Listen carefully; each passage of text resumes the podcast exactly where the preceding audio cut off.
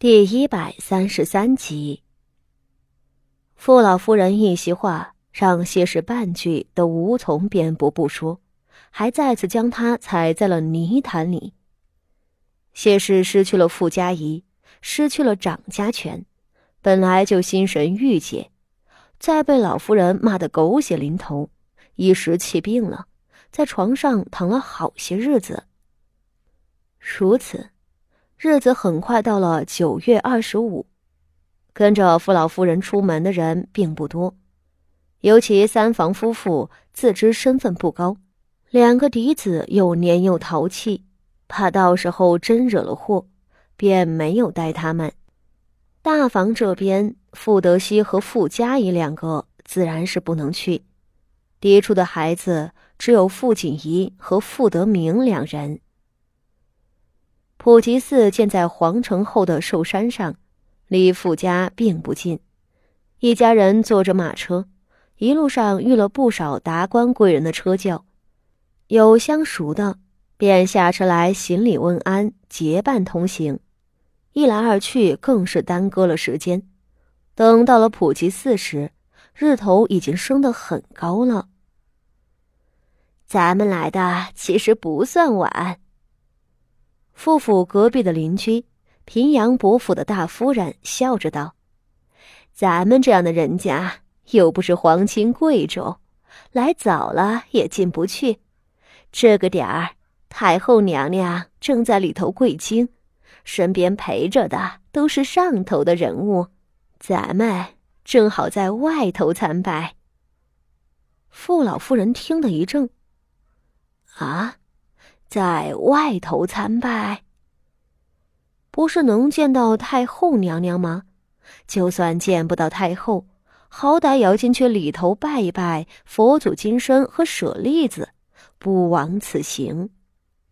平阳伯夫人解释道：“ 今日来的人太多了，怕叨扰了太后娘娘礼佛。只是太后娘娘既然叫咱们来。”便不会给人没脸。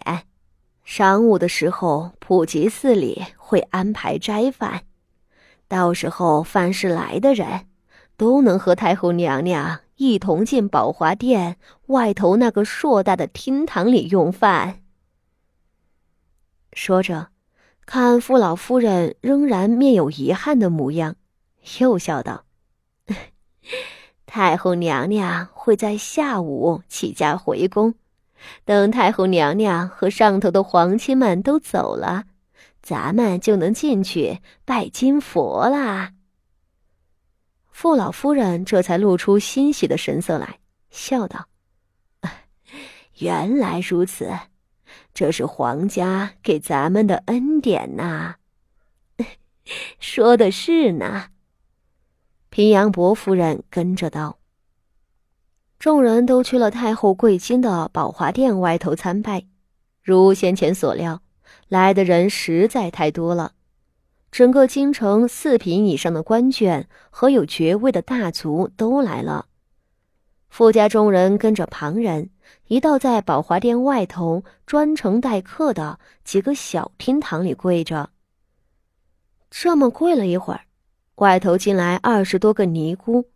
为首的师太和里头的达官贵人们见了礼，笑着道：“后山供奉金刚菩萨和千手菩萨，今日也都允许施主们进去参拜。”跪着的众人里头，有些人是冲着大雄宝殿的舍利子来的，也不愿意去拜菩萨，便继续跪在这里；另有些人觉着国寺里的菩萨。或许也和旁的地方不同，便站起来跟着这个师太走了。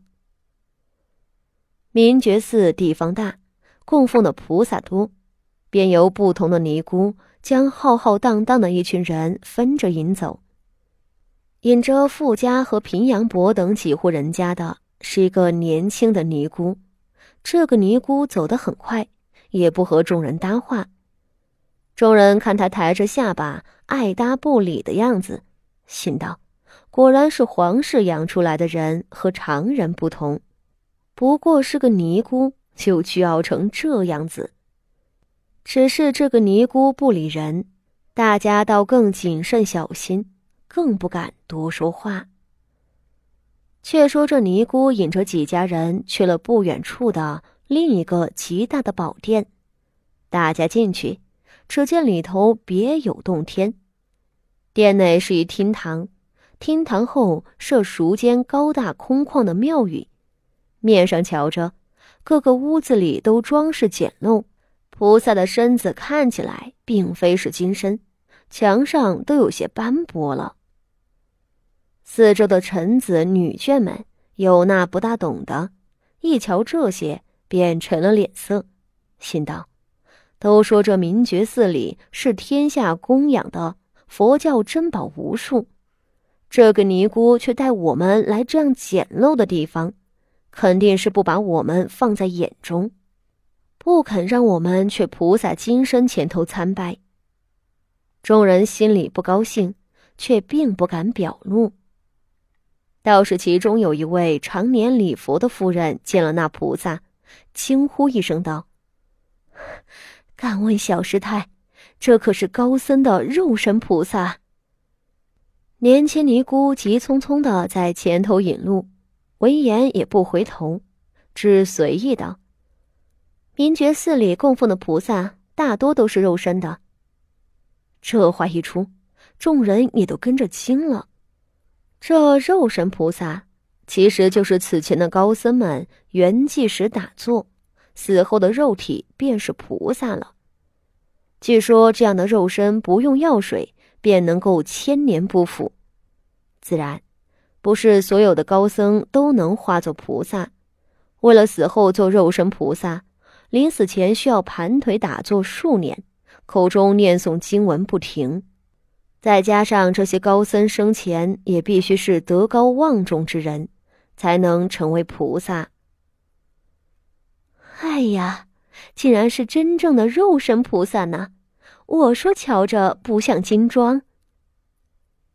又有人开口赞叹道：“其余那些原本觉着简陋的人，此时都听明白了，一时又惊又喜，忙和那懂的人打听这几位菩萨都是哪些得道高僧圆寂后化作的。”那懂的人寻思着说了大概。